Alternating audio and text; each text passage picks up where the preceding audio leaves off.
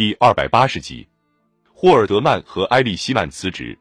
四月二十七日，星期五晚上，我飞往戴维营。星期六早上，晨雾笼罩着山谷。我在阳台上进早餐后，去小书房工作。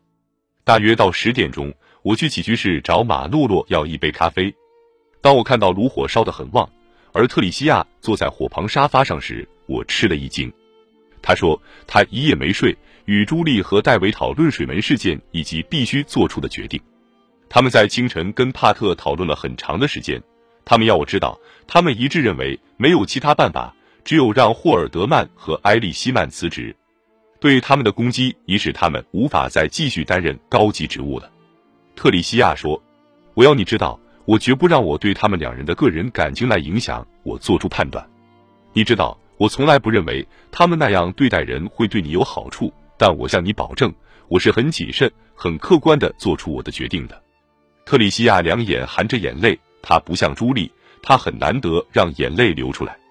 她说：“我说话代表朱莉、戴维还有妈妈，这是我们的意见，但我们也要你知道，我们对你是完全信任的。如果你决定不接受我们的劝告，我们也会理解。不管你干什么。”我们保证会支持你，我们都非常爱你。我问他是否愿意留下陪我一整天，他说他认为他还是回家去比较好。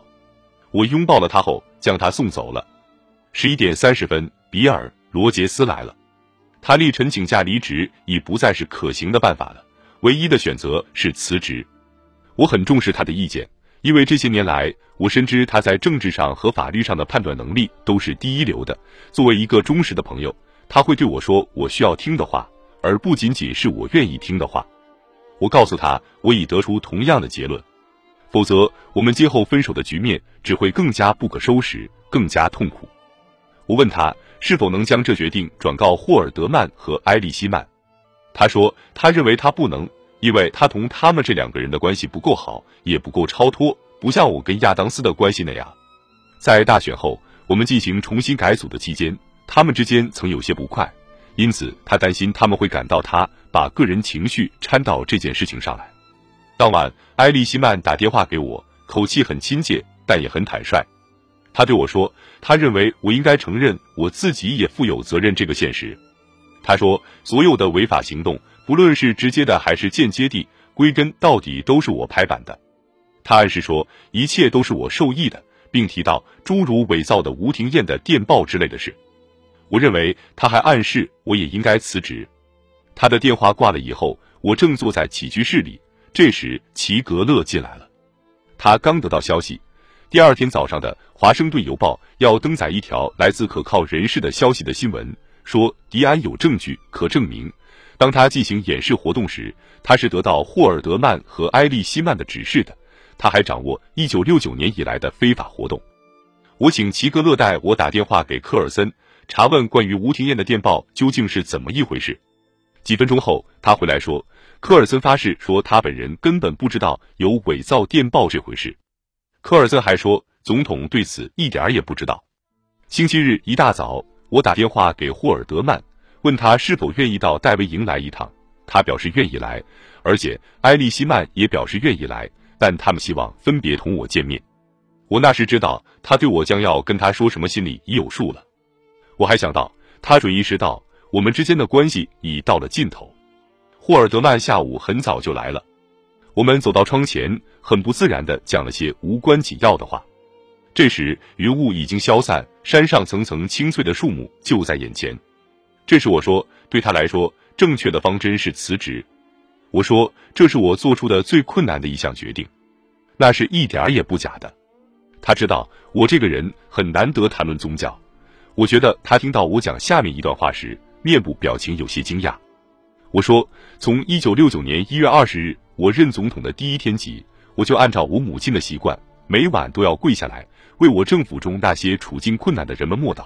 但更重要的是，祈求指导，使我第二天在履行职责时能做正确的事。”我对他说：“昨晚临睡前，我曾希望，实际上几乎是在祈求，今天早上干脆别醒来算了。”我说：“我知道这是件很不公平的事，但我没有其他出路。”我对他说：“我感到自己的罪过很大，我知道责任在我，所发生的事情的大部分过错都应归咎于我。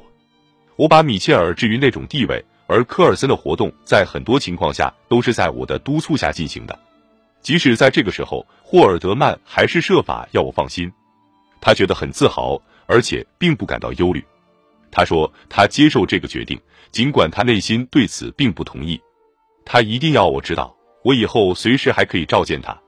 他说：“你一定要记住，水门所发生的乌七八糟的事，并不能改变你在与水门事件无关的方面人民对你的委托。这些方面才是重要的，这些方面才是你干的最好的。”他说，他将到另一间小屋里去写他的辞呈。他走后，我走到阳台上去，站在那里眺望远处的山谷。